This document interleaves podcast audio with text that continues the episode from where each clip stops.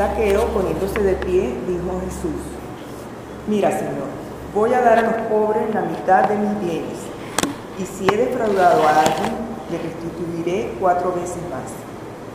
Jesús le dijo, hoy ha llegado la salvación a esta casa, porque también él es hijo de Abraham y el Hijo del Hombre ha venido a buscar y a salvar lo que se, lo que se había perdido. Palabra de Dios. Palabra del Señor, te alabamos. Eh, Estamos ya en el mes de noviembre y este domingo 3 de noviembre estamos escuchando ya no una parábola, sino alguien que caminando se encontró con Jesús. El texto nos habla de Jericó. En la hojita, domingo, yo hablo de que Jericó era un jardín. De hecho, todavía hoy son famosas las rosas de Jericó. Jericó, si lo recuerdan, era la ciudad de, llegada de aquel que lo eh, golpearon, ¿verdad? La parábola del buen samaritano, iba de Jerusalén a Jericó. Jerusalén a Jericó era como ir a eso, a una ciudad antigua, sí, quizás es la más antigua de todo Israel. Recuérdense que de ahí cayeron las, las murallas, ¿no? Cuando estuvieron rodeándola, etc. Pero ¿por qué quiero enfatizar tanto Jericó? Porque Jericó era un lugar muy cómodo para vivir. Y ahí estaba este hombre que le da la característica, eh, bueno, al, ir atravesando la ciudad, le da la característica, es jefe de publicanos y rico. Que algunos de ustedes a lo mejor se escandalizaron de las palabras que yo puse al inicio, ¿no? Pues parecía como que le estaba dando demasiado duro.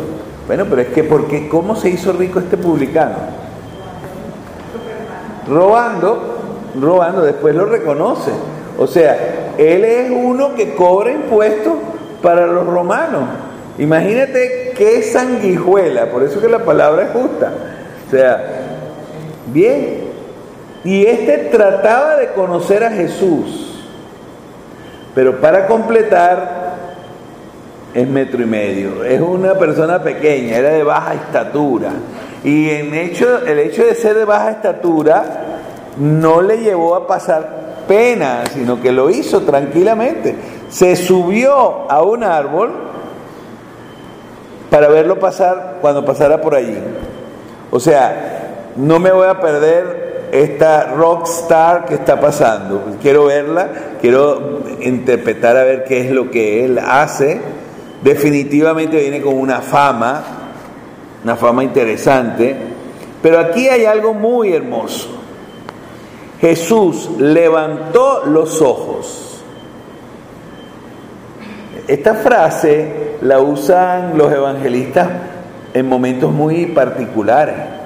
Recuérdense levantando los ojos delante de la tumba de Lázaro para orar al Padre. O sea, Atención, allá arriba en el cielo, nosotros le pusimos nombre cielo, pero eso es nada más el firmamento, si ustedes quieren, eso no es el cielo, hacia donde estamos tratando de caminar. Pero si levanto mis ojos a ti, es como que siento que el Señor está más allá de mi vida. Pero aquí es el hombre Dios que va caminando y que levanta los ojos para encontrarse con el pecador. Ya no es encontrarse con Dios su Padre, sino con un pecador. Y un pecador que estaba clasificado en esa ciudad como un publicano. Y le llama por nombre. Vaya, yo imagino, y en esto me llama mucho la atención, de que cuando lo llama por nombre, lo está llamando por algo que es muy íntimo. Cuando a ti te llaman por tu nombre, tú sientes algo dentro de tu corazón. ¿no? no es lo mismo decirte el apellido, yo acostumbro a decir que el apellido es de mi papá, que fue el que me dio la vida, pero yo no tengo hijos y por lo tanto no tengo apellido. Pero mi nombre es mi nombre, aunque sean seis, en mi caso. Este, ese es tu nombre y tú sientes un especial cosquilleo en el alma cuando escuchas tu nombre. Y es interesante, al levantar los ojos y llamarlo saqueo, Wow, mayor intimidad imposible. Pero como para que el cuadro no termine mal, dice, baja pronto, porque hoy tengo que hospedarme en tu casa. Atención, no va a comer, va a hospedarse. Hospedarse significa que va a dormir allí, que se va a lavar allí, etcétera, y que va a comer allí. Wow, saqueo. La rockstar se paró, bájate. ¿Qué es bajarse? Piénsalo. Él estaba en el árbol porque no lograba ver a Jesucristo. Eso es lo físico. Pero él se sube al árbol para verlo desde arriba. Ya ahí hay una sensación de desprecio. Aunque tenga curiosidad, él está tomando la, la, circunstancia como para decir, yo estoy arriba, tú estás en el piso. Y la cosa se voltea. Bájate. O sea, ponte a mi nivel, recíbeme en tu casa. Esto es una, una modalidad que también nos está llamando a nosotros a botón. Eh, recuérdense la semana pasada con el fariseo y el publicano. Bueno, no es que este publicano sea el mismo de la semana pasada, ¿no? Pero es publicano. Y el publicano es el que regresó reconfortado a casa. El fariseo no se pone a nivel, se sube y le dice a Dios que Él es realmente puro y que Dios le debe. Recuérdense lo que vivimos la semana pasada. Y dice acá, hoy tengo que hospedarme en tu casa. Se concretiza a ese momento importante. Cuando Jesús mira Saqueo devuelve la mirada. O sea, hay una conexión. Y acá dice, bajó enseguida y lo recibió muy contento. Vamos, se había sacado la lotería. Pero además, él estaba contento porque había logrado algo que nadie había logrado. En Jericó Jesús estaba atravesando. Era como quien pasa por una ciudad pero se va hacia Jerusalén o hacia donde tuviera que ir. Y aquí se queda, se queda. Y entonces empieza la intimidad. Dice,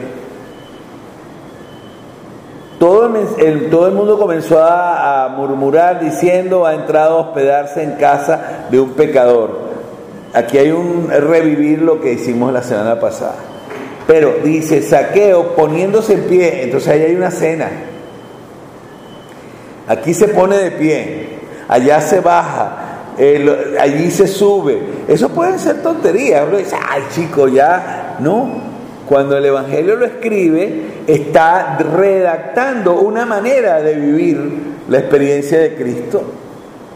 Me subo, me creo, me baja, me pone a nivel, me pongo de pie, quiero cambiar mi vida, voy a tomar una decisión y dice, mira, Señor, a mí me encantan los verbos, ¿no? Mira, estamos hablando de ojos, ¿no? Voy a dar a los pobres la mitad de mis bienes. ¡Wow! La mitad de sus bienes, no estamos hablando de cuatro lochas. Si era un hombre rico, le estaba dando a los pobres la mitad de sus bienes. Y con la mitad que quedaba, iba a darle cuatro veces más a quien haya defraudado. Mira, ese se va a quedar en la calle. O sea, de verdad que se fumó la lumpia de Jesucristo. O sea, se encontró con Jesús y le dio demasiado en el, mero centro. Pero oye, de verdad debió ser muy, muy rico para poder hacer una cosa semejante y todavía quedarle algo. Porque acá no habla de que después él sigue siendo el publicano o no lo es, pues. Lo que sí es claramente que él se da cuenta de que lo que ha adquirido no le sirve de nada. Bien, yo imagino que si a nosotros nos hubiese pasado cosas semejantes, nos hubiéramos quitado los zapatos, le hubiéramos regalado la ropa, hubiéramos hecho cualquier cosa por estar bien con el Señor. Y aquí él hace lo que normalmente le tocaba hacer a un buen eh, anfitrión. Recuérdense el otro, el fariseo, que ni le lavó los pies. ¿Se recuerdan? Y que todavía tuvo la cachaza de criticar a la mujer que lo estaba haciendo. Bien, y Jesús le dijo, o sea, se lo dice a Saqueo, hoy, recuerden el hoy de, antes, hoy tengo que quedarme en tu casa, hoy, hoy ha llegado la salvación a esta casa. Es la casa la que se salva. Atención, cuando se habla de casa no se habla de paredes, ¿eh? se habla de familia. Esa familia se ha salvado. Y miren el cachetón para todo el que habló mal. También este es hijo de Abraham. Será un sinvergüenza, un lo que ustedes quieran, pero es hijo de Abraham. Y el Hijo del Hombre ha venido a buscar y a salvar lo que se había perdido. Eso está claro con respecto a lo que hemos escuchado en estas semanas. Ahora, yo entiendo que quizás el domingo, y lo he estado repensando y repensando, mi homilía del domingo fue muy dura. Y entiendo que, algunos se sintieron llamados en causa cuando dije que eh, estaba hablándole a los católicos fariseos. ¿Sí? Y con el término que usa Jesucristo cuando se habla de los fariseos. Y dije los católicos hipócritas. ¿no? Aquellos que se, se hacen ver como católicos, pero después cuando hay que defender a la iglesia no la defienden. Entonces tú eres un católico hipócrita.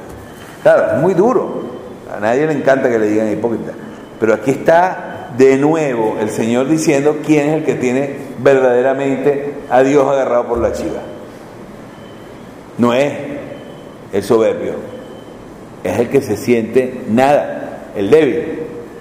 Eso es muy importante, también para ti, porque como soy siempre pecador, como caigo siempre en las mismas cosas, como cada día me embarro más, entonces no, no puede ser conmigo la cosa. No, no, no. No por nada en el libro de Génesis Dios estaba jugando con barro cuando hizo al ser humano. O sea, como para decir, esto que tengo entre manos es sucio y me embarro las manos. Y es lo que vemos en Dios. Ahora, qué emoción sentirte que, que no es que le fallas, ¿eh? sino que Él reconoce de qué estás hecho, de qué sustancia tú estás adoleciendo. Quiero decir esto porque muchas veces cuando vemos que algo le pasa bien a alguien, inmediatamente nosotros pasamos la factura y decimos, ¿cómo es posible que a ese ¿no? le haya ido bien? Como si fuera cuestión de eh, eh, mi organización de, de las realidades del mundo. Bien, este saqueo nos hace a nosotros pensar en nuestro estilo de ser saqueo. Y es por eso que en el inicio, al leer el comentario, les hablaba de nosotros como nación, que nos hemos convertido en la comidilla cuando tienen que hablar mal, porque eligieron equivocadamente a algún gobernante, dice, miren, estén atentos a lo que pasó en Venezuela, como si nosotros fuéramos ahora el modelo de lo que no debe ser. ¿sí? Lo malo es que lo están copiando al carbón. Y si alguno de ustedes, además de caerse de la cédula por decir carbón, porque ninguno de los muchachos sabe que es un papel carbón, y de cómo uno se ensuciaba las manos cuando estaba tratando de hacer copias con un papel carbón. Bueno, nosotros somos realmente en este momento, digamos, los saqueos, los publicanos, los pecadores públicos de una América que nos mira a nosotros para decir, wow, que no nos pase lo que pasó en Venezuela. Duro, pero acepta que es a la casa del publicano a donde va Jesucristo. Por lo tanto, ni siquiera te sientas que estás relegado, sino que también tú estás entre los preferidos del Señor. Mm. Pero hay que hacer qué? Hay que hacer que algunos políticos le den la mitad de sus bienes a los pobres y si alguno defraudaron, le devuelvan cuatro veces más. Entonces sí, vamos a decir, la salvación ha llegado a esta casa.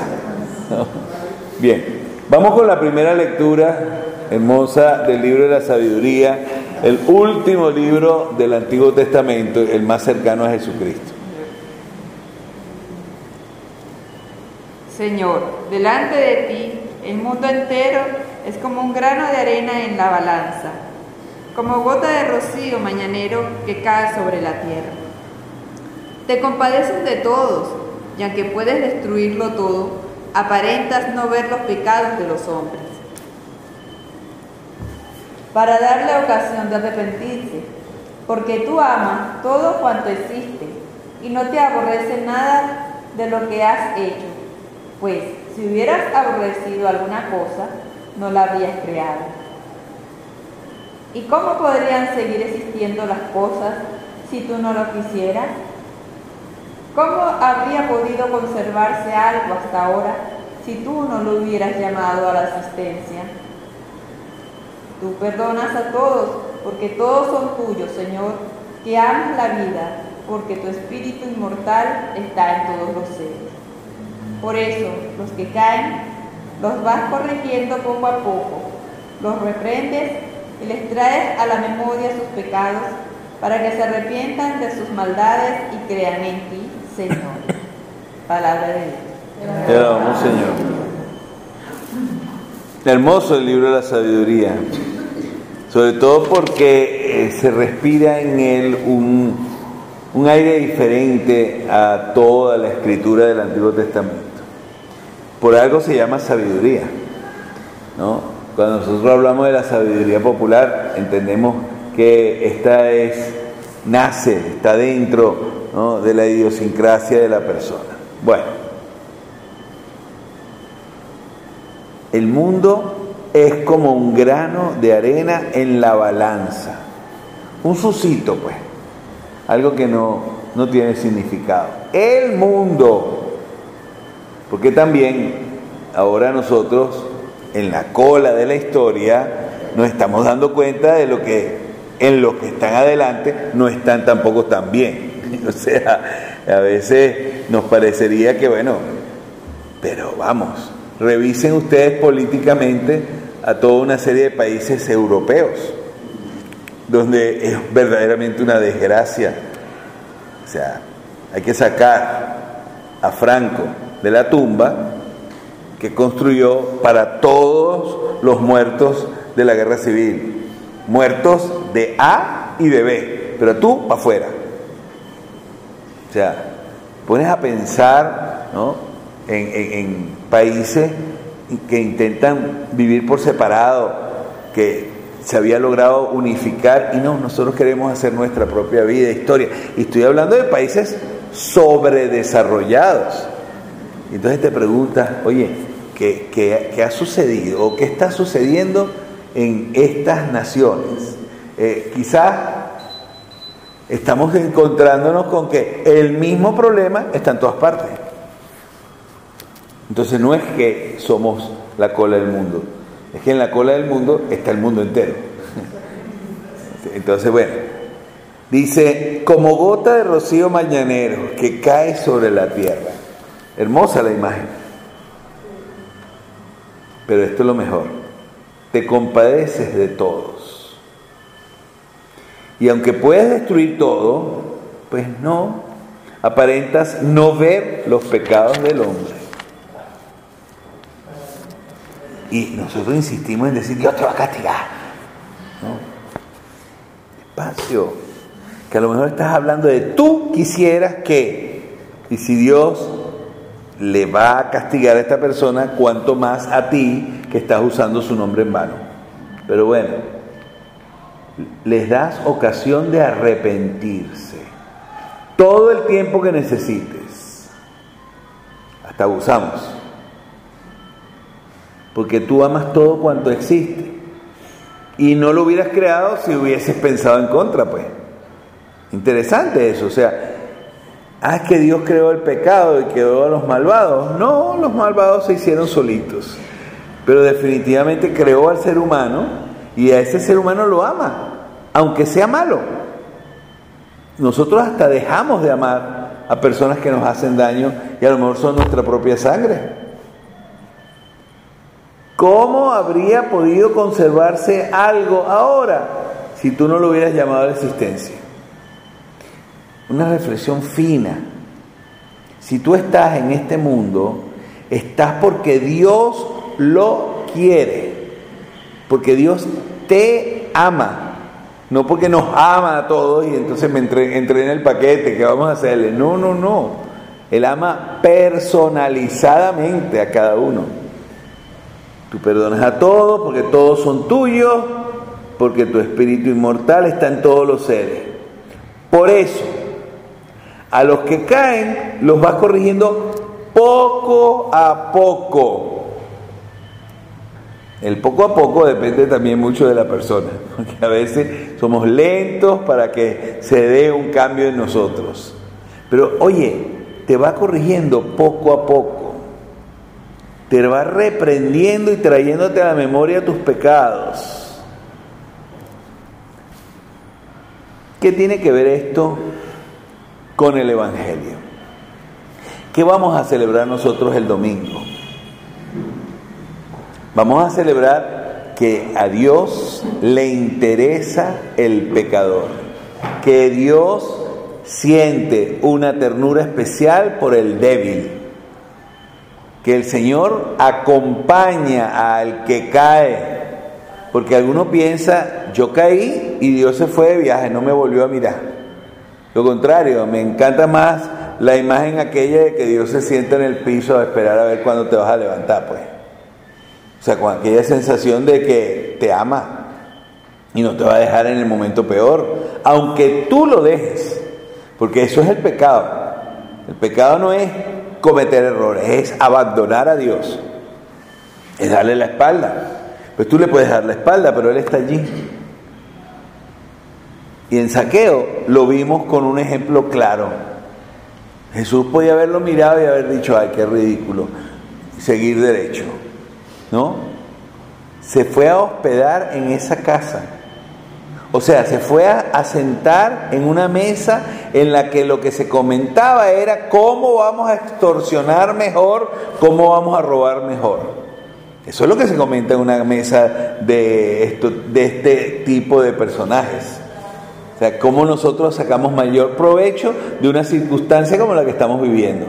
Porque perdonen que lo diga de esta manera y que quede grabado, Oye, hay gente que se ha hecho buenos dineros de la sinvergüenzura que ha pasado, o sea, de lo mal que estamos. O si no, explíquenme cómo en una semana puede llegar casi a 30 mil bolívares un dólar. Ajá. O sea, pregúntame cómo se puede suceder eso cuando tuvimos un momento dado en que empezó a bajar y ahora se disparó de esa manera. Ahí hay alguien, hay algunas, algunos que están haciéndose con esos dolores, no dólares, sino dolores de todos. Y aquí hay lo interesante. Si en esa mesa lo que se comentaba era cómo vamos a pedir más, para ver cómo le sacamos más a la gente, porque entre paréntesis, no era cobrar, los impuestos, es cobrar los impuestos y la tajada. Porque si hubiesen cobrado los impuestos, bueno, está bien. Al final no se enriquezan, digamos, su trabajo va a ser pagado. Pero no, ellos le sacaban una tajada además de los impuestos. Bueno, si esto tiene algo que ver con los políticos, yo no sé. Pura, pura casualidad, ¿no?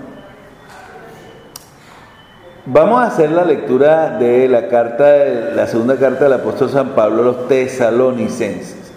Aquí hemos dejado atrás ya terminadas las lecturas que habíamos tenido, ¿se acuerdan? De Timoteo, etc.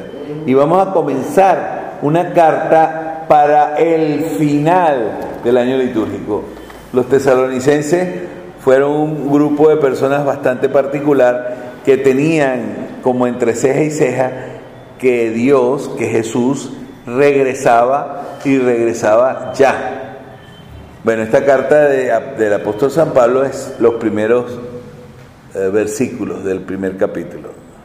Hermanos, oramos siempre por ustedes para que Dios los haga dignos de la vocación a la que los ha llamado y con su poder lleve a efecto tanto los buenos propósitos que ustedes han formado como lo que ya han emprendido por la fe. Así glorificarán a nuestro Señor Jesús y Él los glorificará a ustedes en la medida en que actúe en ustedes la gracia de nuestro Dios y de Jesucristo el Señor.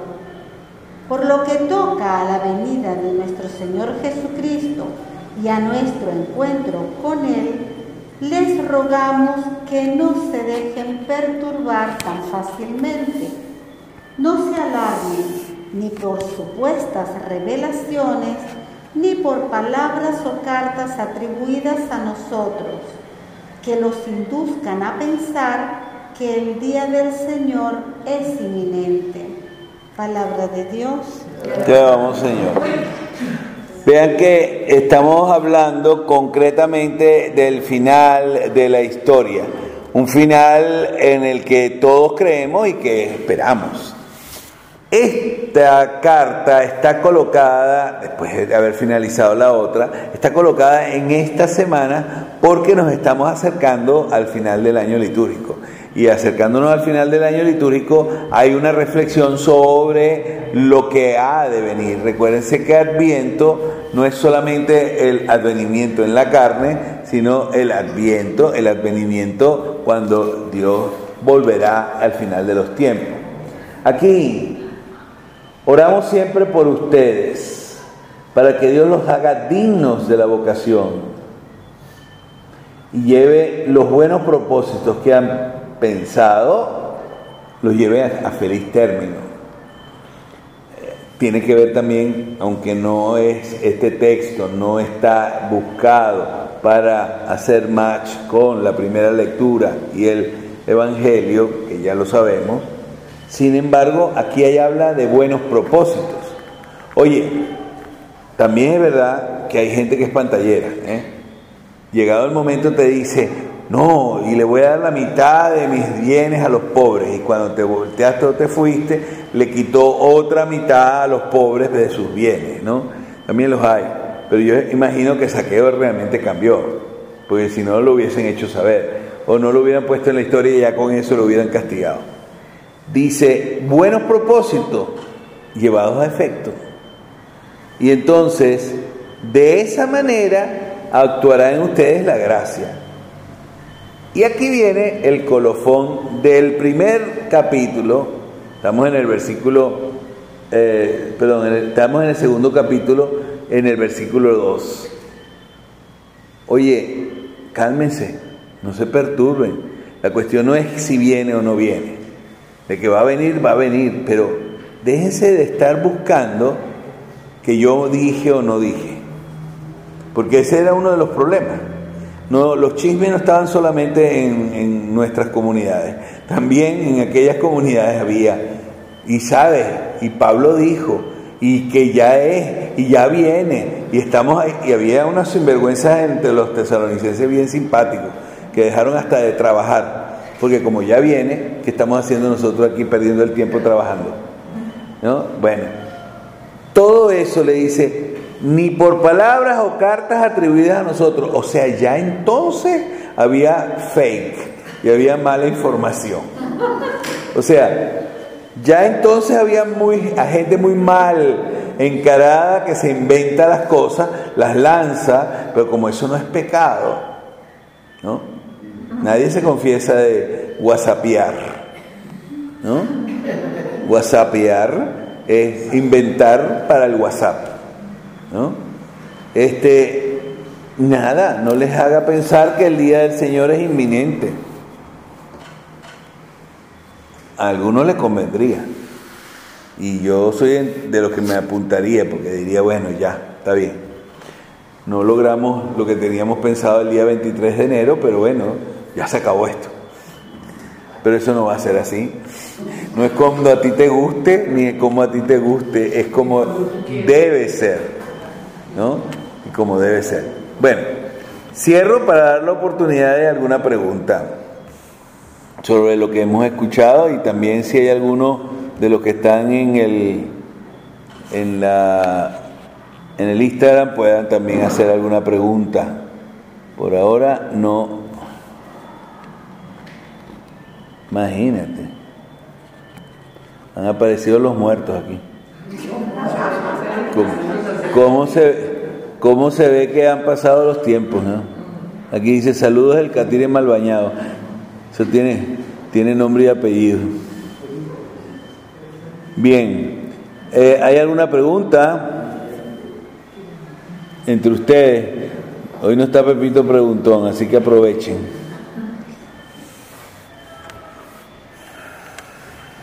A mí me llama la atención un poquito que ahí Jesucristo se está autoinvitando, ¿no? Pero que no invitaran. Es que, es que Dios no aguanta dos pedidas. Por eso es que dice que te corrige ¿no? y que te va llevando poco a poco. Dios no te va a estar preguntando de por sí. El hecho de autoinvitarse es porque el otro estaba todo pimpante, ¿no? Pero la idea de autoinvitarse es porque necesita estar en la casa para decir lo que dijo. Porque una cosa es decirlo dentro y otra cosa es decirlo fuera. O sea, si yo entro en esa casa, que es una casa de pecadores, recuérdense que a nosotros no nos dice nada, pero imagínense ustedes que el hebreo medio tocaba a una persona de esta y quedaba contaminado, que tenía que lavar toda su ropa hasta la tarde. ¡Wow! Por eso que ni se acercaban. Este no, este lava la ropa en la casa del pecador. O sea, se fue a la casa del pecador de cabeza. Ahora, ¿qué te dice eso a ti acerca de tu propia vida? Porque ese es el gran problema. Pero Jesús va a la casa porque siente que Saqueo lo necesita.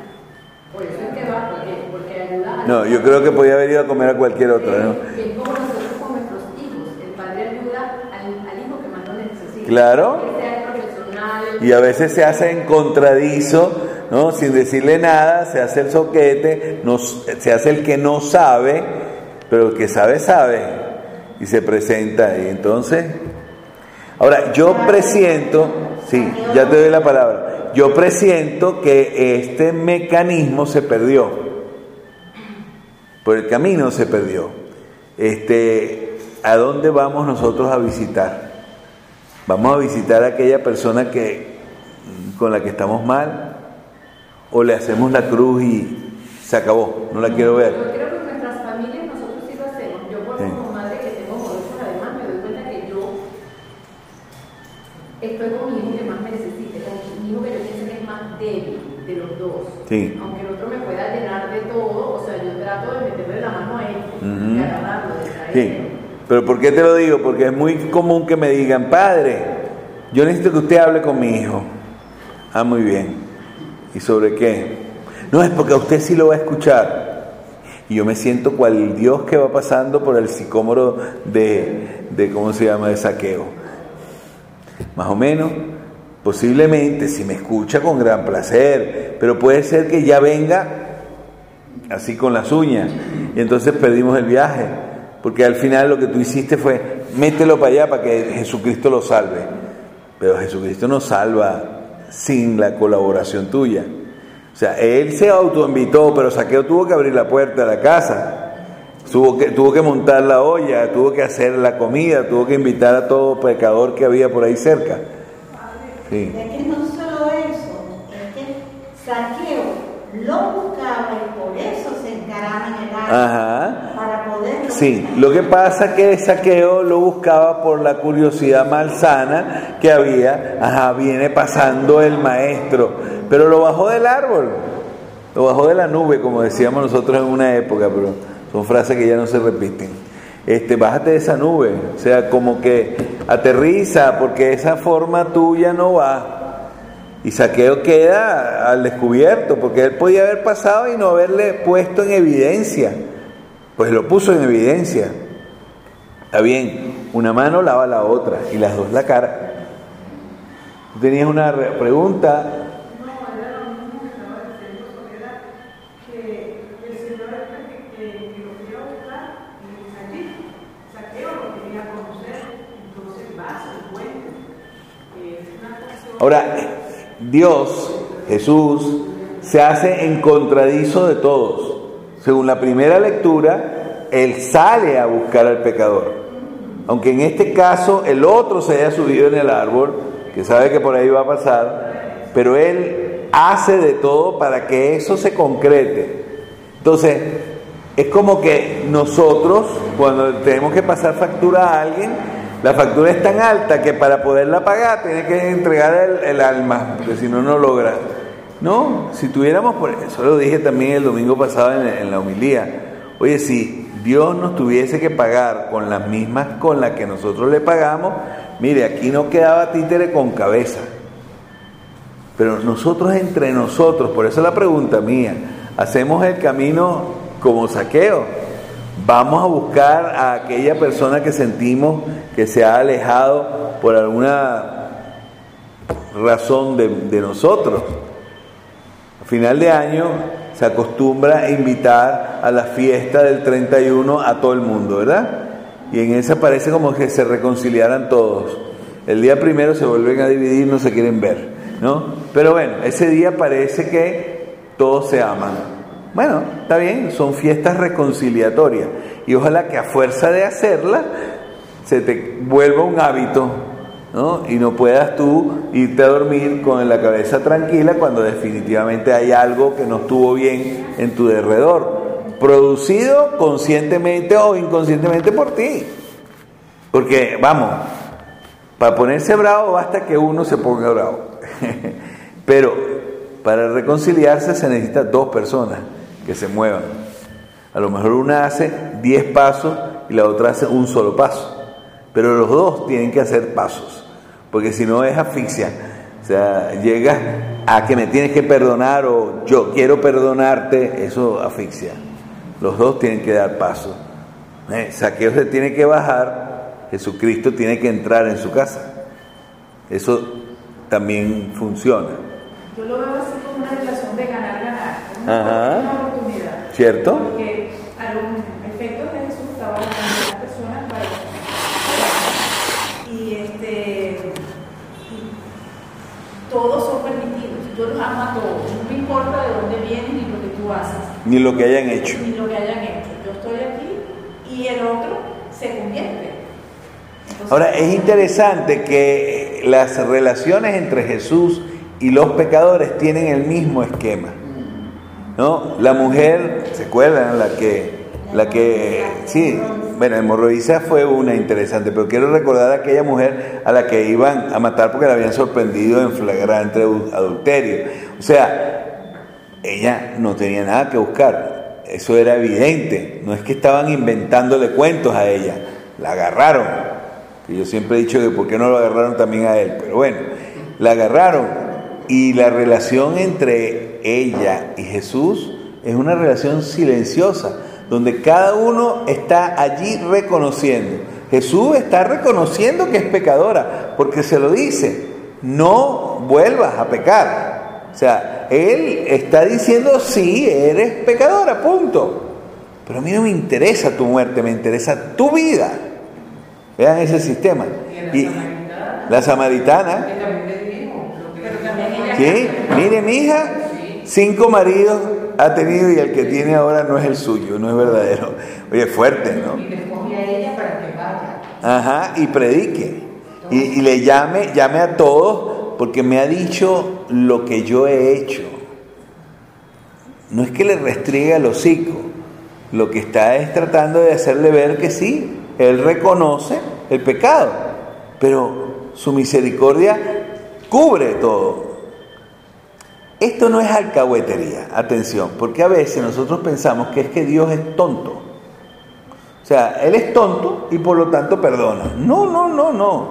O sea, Él está absolutamente e infaliblemente consciente de que tú a lo mejor lo vas a volver a hacer.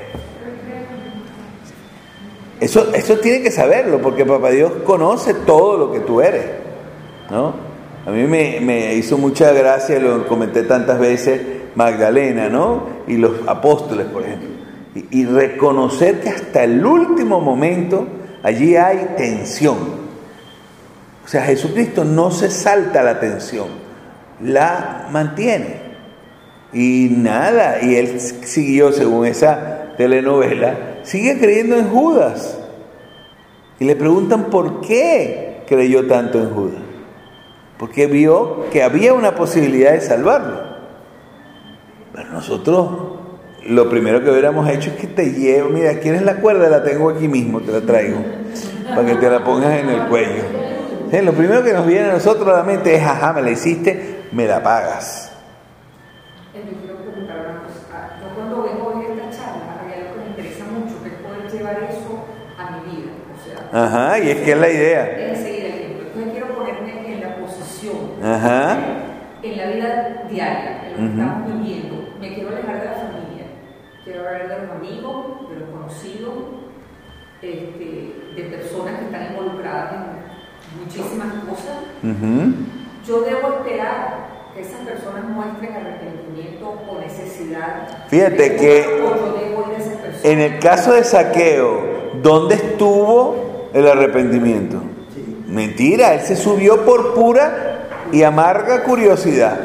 Y la curiosidad mató al gato. O sea, Jesús es- busca la excusa, no es que busca que el corazón se haya arrepentido.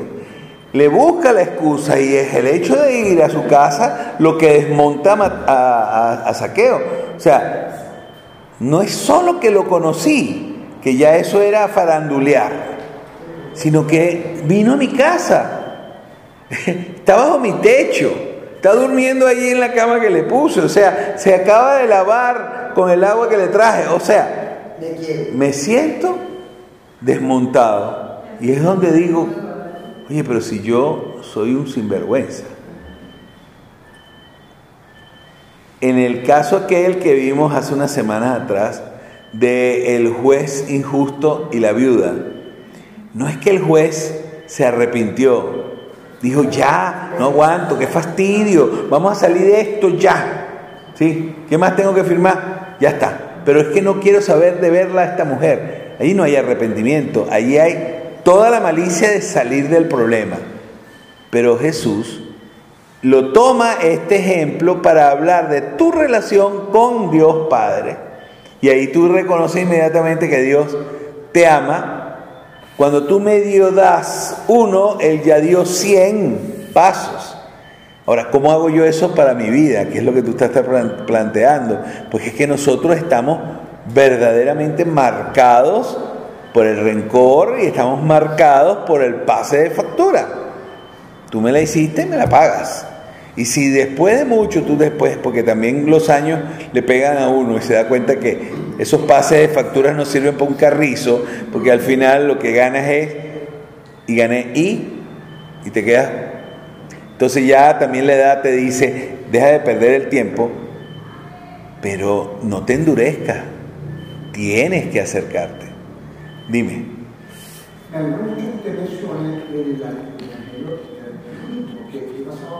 Toda esta semana eh, eso.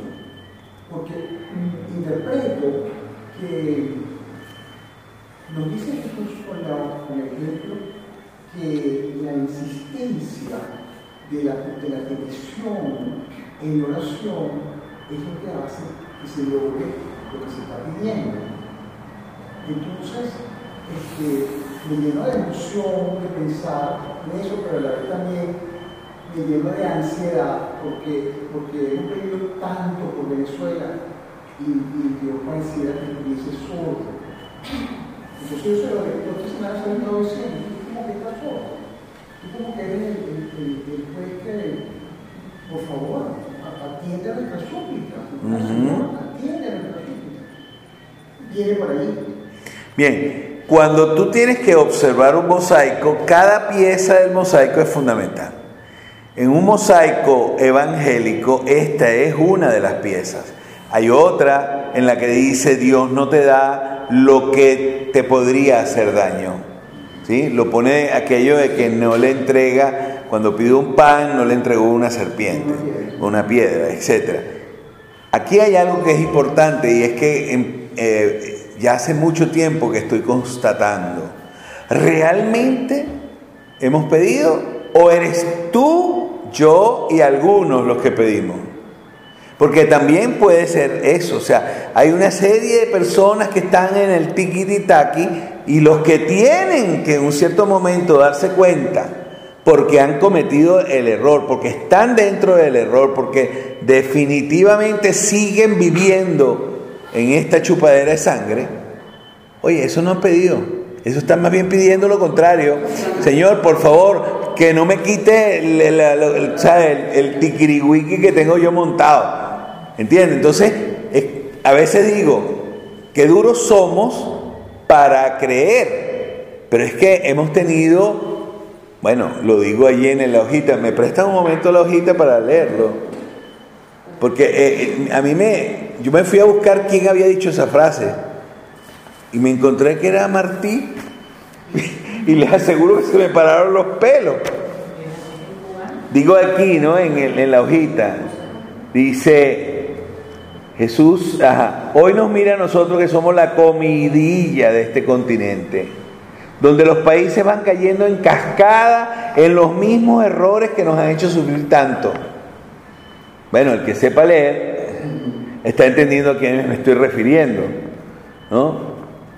Populismos desgastados y claramente inútiles que deberían devolverles cuatro veces lo robado a sus pueblos. ¿Está bien?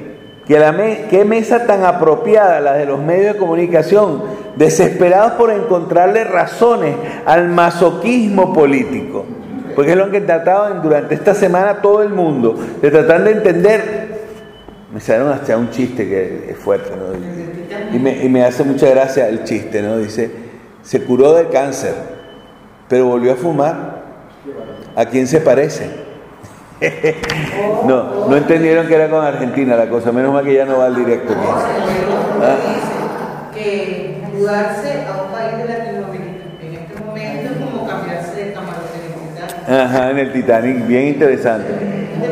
Y la frase es, eso para ti que eres politólogo, eh, la frase de José Martí, pueblo que soporta a un tirano lo merece. Y entonces soporta, soporta significa, me lo estoy calando, entonces lo merece. Y lo dice Martí, y, no tenía ni siquiera que salir de la isla para que eso sucediera. ¿no? Y dice que nos acerquemos humildemente a Jesús para que venga a comer a nuestra casa. ¿no? Para que, para también nosotros ser como, como saqueo. O sea, dar un cambio. Porque si no vamos a dar un cambio, el cambio lo van a dar solamente las cuatro personas que están sensibilizadas. Y dije cuatro para que me entiendan, porque no somos la mayoría. La mayoría es totalmente apática.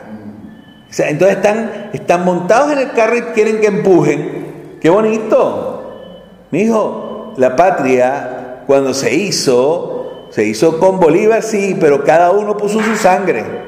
O sea, porque bonito hubiese sido que el, el, señor Bolívar hubiese puesto su sangre, hubiese quedado como el propio idiota. Pero allí fueron a pelear desde el A hasta la Z. Desde el que tenía hasta el pobre. Todos fueron a pelear porque sintieron que era de todos. Ahora es el momento de decirse, ¿realmente lo estamos pidiendo todos?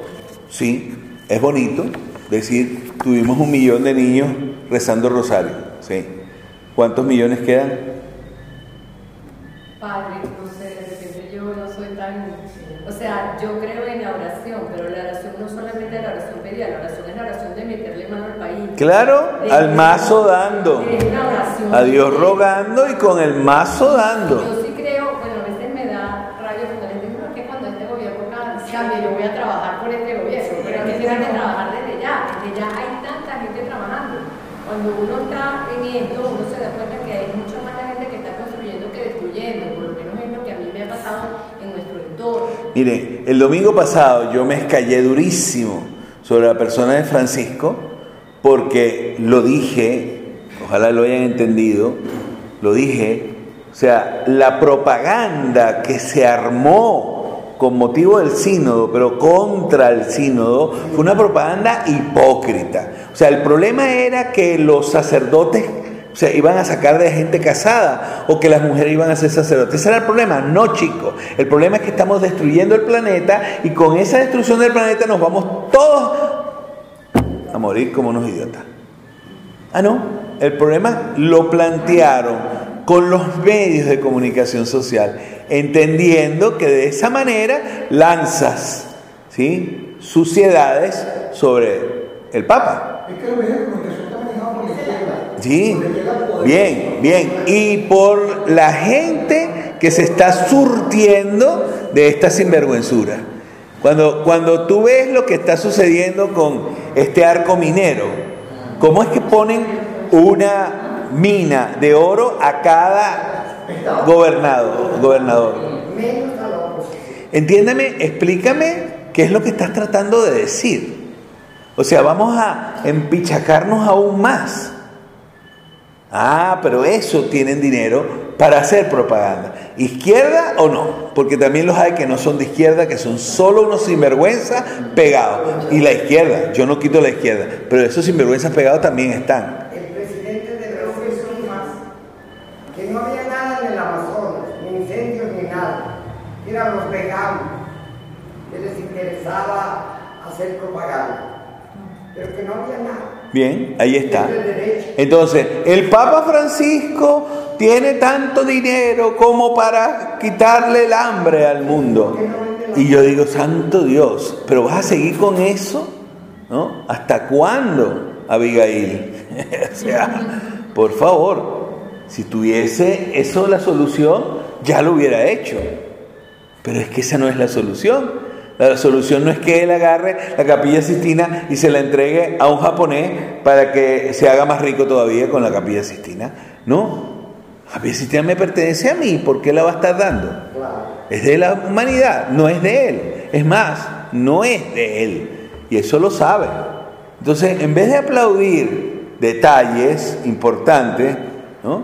nosotros vamos detrás de lo que nos pauta un Google comprado y posesionado. A Google no le interesa nada sino el dinero.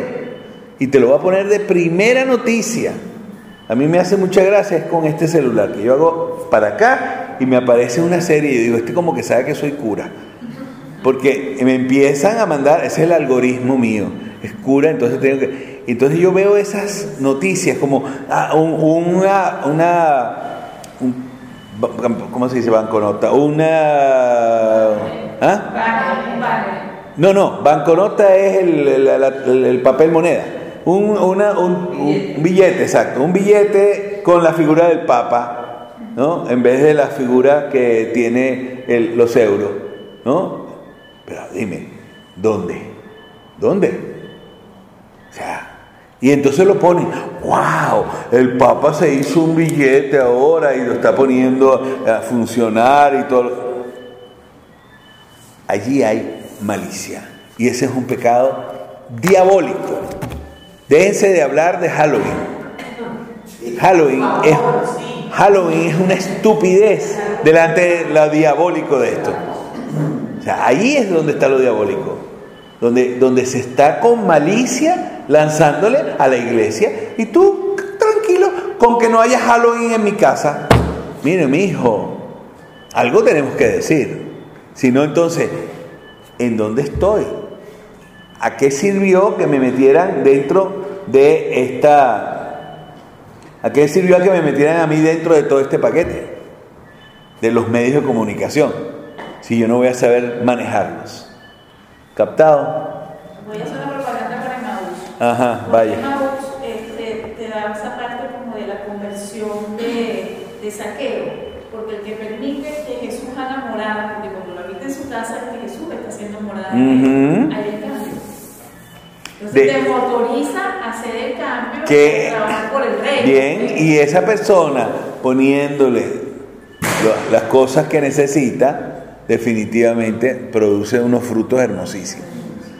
Y quien dice eso, dice una nación que verdaderamente tendrá que montarse sobre sus dos pies. Si aquí hay, y perdónenme que concluya con eso, porque al final ya se fue la hora de, de la historia, este, si en una nación como esta hay para darle una mina de oro a cada gobernador de la oposición, de la, del, del- Del gobierno. del gobierno, imagínense lo que hay. ¿Entiendes? ¿Cómo se puede reconstruir este país? Con lo que tenemos. El país que tiene las reservas más grandes de petróleo del mundo, el segundo. Sí. Hay uno más grande que es el segundo. Y estamos muriendo en todo. Gobierno. Lengua. Para empezar a hacer las cosas. Bueno, hasta aquí.